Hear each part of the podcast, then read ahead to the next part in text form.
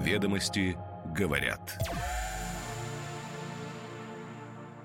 Доброе утро! Сегодня пятница, 13 октября. С вами «Ведомости говорят». Краткий обзор главной деловой газеты страны. Сегодня ведомости говорят, что Владимир Путин в Бишкеке во время своей первой в этом году международной поездки провел переговоры с президентом Киргизии Садыром Жапаровым. Переход к обязательному возврату валютной выручки связан с тем, что бизнес не соблюдал неформальные договоренности о репатриации экспортных доходов. Предел укрепления нацвалюты находится на уровне 90-95 рублей за доллар к ноябрю, считают эксперты. Правительство вводит новую процедуру автосогласования проектов подзаконных актов с целью сокращения их подготовки. Компания Cosmos Hotel Group, входящая в АФК-систему, планирует организацию VIP-туров как в России, так и за рубежом. Страховые компании оставляют больше рисков на своем удержании, что позволяет им снизить цены страховок. Теперь детали. Ведомости говорят. Владимир Путин в Бишкеке во время своей первой в этом году международной поездки провел переговоры с президентом Киргизии Садыром Жапаровым. Встреча прошла в преддверии саммита глав СНГ, который состоится 13 октября. Официальный визит президента России в эту страну накануне саммита СНГ стал ответным. Президент Киргизии Садыр Жапаров приезжал в Россию 8-9 мая и был гостем Парада Победы. После официальной церемонии встречи и представления членов делегации Путин и Жапаров поехали к мемориальному комплексу Атабиит, могила отцов, посвященному жертвам сталинских репрессий. Это одно из двух памятных мест, где лидеры иностранных государств возлагают венки в ходе своих визитов. Затем в Ала-Арча начались переговоры двух президентов, в том числе с участием делегаций. Позже два президента сделали заявление для прессы. Жапаров отметил, что на переговорах был подтвержден курс на расширение сотрудничества двух государств. По его словам, они с Путиным сошлись во мнении, что существующий объем товарооборота не отвечает тому потенциалу, который есть между странами. Поэтому его планируется увеличить до 5 миллиардов долларов. На переговорах обсуждалось взаимодействие в сфере инвестиций, теки, сельском хозяйстве, отметил киргизский лидер. По итогам проходившей накануне 10-й киргизско-российской межрегиональной конференции на тему промышленной кооперации в Джалалабаде с участием представителей региона и бизнеса были подписаны документы и контракты на общую сумму 3,5 миллиарда долларов. Путин назвал переговоры дружественными и конструктивными. Он рассказал, что в прошлом году товарооборот между странами увеличился на 37% и составил 3,4 миллиарда долларов, а в первом полугодии этого года вырос еще на 18%. По словам российского президента, взаиморасчет все больше происходит в национальных валютах. К примеру, доля рубля во встречных коммерческих сделках достигла 83%. Путин подчеркнул, что Россия является крупнейшим инвестором в экономику Киргизии. Треть всех инвестиций – российские. Президент России отметил, что одной из важнейших отраслей сотрудничества является энергетика. Россия является основным поставщиком нефтепродуктов в Киргизию, сказал Путин. В прошлом году объем топлива, который поставила Россия, составил 1,2 миллиона тонн. До конца этого года будет поставлено столько же. Поставки проходят на льготных условиях без вывозной пошлины. По его словам, «Газпром» оказывает помощь Киргизии в газификации страны. Сейчас уровень газификации составляет 30%. Планируется его увеличить до 60%. Визит Путина в Киргизию проходит в дни 20-летия открытия российской авиационной базы «Кант» в стране и учений миротворческих сил Организации договора о коллективной безопасности «Нерушимое братство-2023». «Кант» входит в состав 14-й армии ВВС и ПВО, являясь компонентом коллективных сил быстрого развертывания – выполняет задачи по обеспечению безопасности территории и воздушного пространства государств-участников ОДКБ. По словам Путина, он хорошо помнит, как создавалась эта база. Руководство республики, президентом тогда был Аскар Акаев, обратилось к России с просьбой о ее создании, поскольку Киргизия подверглась нападению бандформирований. Сейчас эта база вносит вклад в укрепление обороноспособности республики в борьбу с терроризмом, экстремизмом, наркотрафиком, заявил он.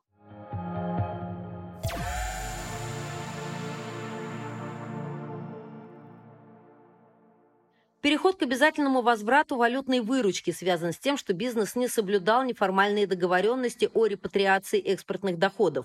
Предел укрепления нацвалюты находится на уровне 90-95 рублей за доллар к ноябрю, считают эксперты. Сообщение о переходе на обязательную продажу экспортной выручки для многих чиновников и бизнеса оказалось неожиданным, хотя и было в целом предсказуемым, сообщил ведомостям близкий к обсуждению меры источник. Формально договоренности соблюдались, но на практике из-за недостаточной прозрачности операций большая часть доходов экспортеров все равно в итоге оставалась в валюте. Это категорически не устраивало власти, причем курс уверенно шел выше 100 рублей за доллар, несмотря на все понятийные договоренности, введение пошлины, привязанной к курсу и так далее, пояснил один из источников.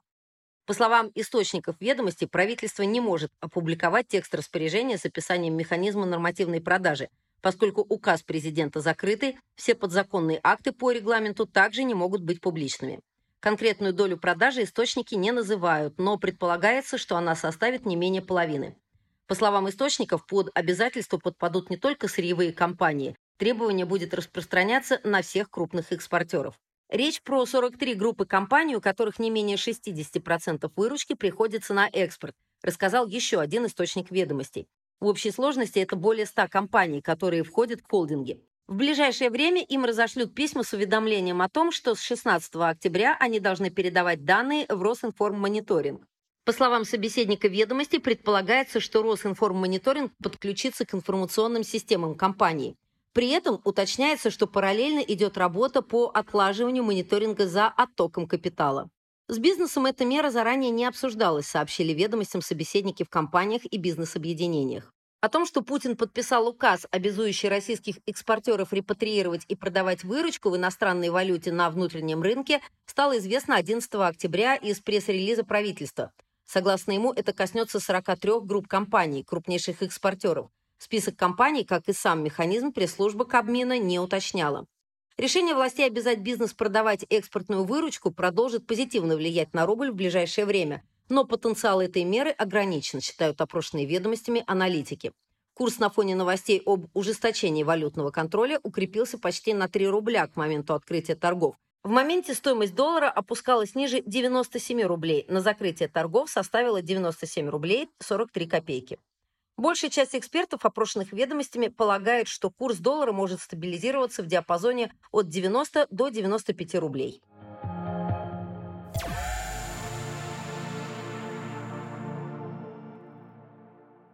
Правительство вводит новую процедуру автосогласования проектов подзаконных актов с целью сокращения времени их подготовки. Ранее депутаты выражали недовольство из-за задержек в этом процессе. Согласно новой процедуре, если согласующий орган не высказывает свою позицию в течение 10 дней, акт считается согласованным и может быть представлен в правительство. Однако данная норма не распространяется на определенные категории актов. В случае, если орган все же высказывает замечания после истечения срока, его руководитель может представить доклад для доработки документа. Это решение направлено на ускорение процесса подготовки подзаконных актов и является частью стратегии правительства по снижению бюрократических преград. Однако есть опасения, что это может привести к одностороннему регулированию и увеличению переходных сроков вступления в силу законов.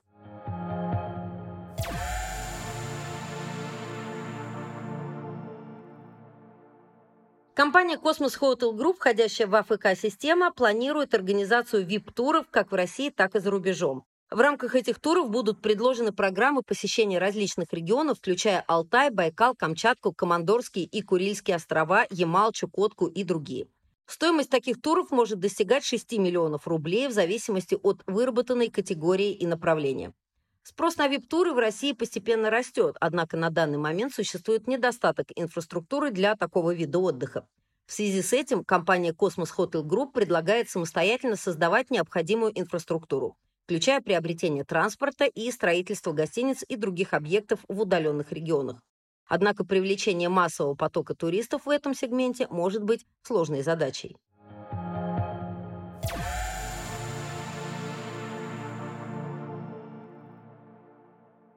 Страховые компании оставляют больше рисков на своем удержании, что позволяет им снизить цены страховок. Однако это может навредить менее осторожным игрокам. РНПК все еще играет важную роль в перестраховании, но доля ее участия в крупных рисках снижается. Страховщики в России наращивают свое собственное удержание за счет договоров со-страхования с другими игроками. Это позволяет им оставлять большую долю рисков у себя и повышают общую емкость страхового рынка. Однако, если страховщики нарастят свое удержание сверхразумного лимита, это может привести к потере их финансовой устойчивости, полагают эксперты. Рынку нужны альтернативные перестраховочные емкости, но пока такие возможности ограничены.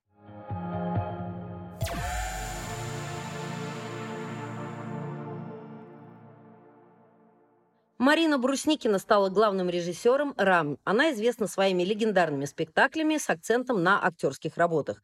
В интервью «Ведомостям» она поделилась своим взглядом на актерское искусство и важность постановки спектакля «Лето Господне» Ивана Шмелева. Ведомости говорят.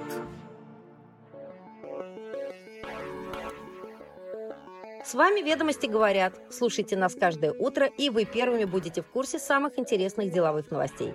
Хороших выходных!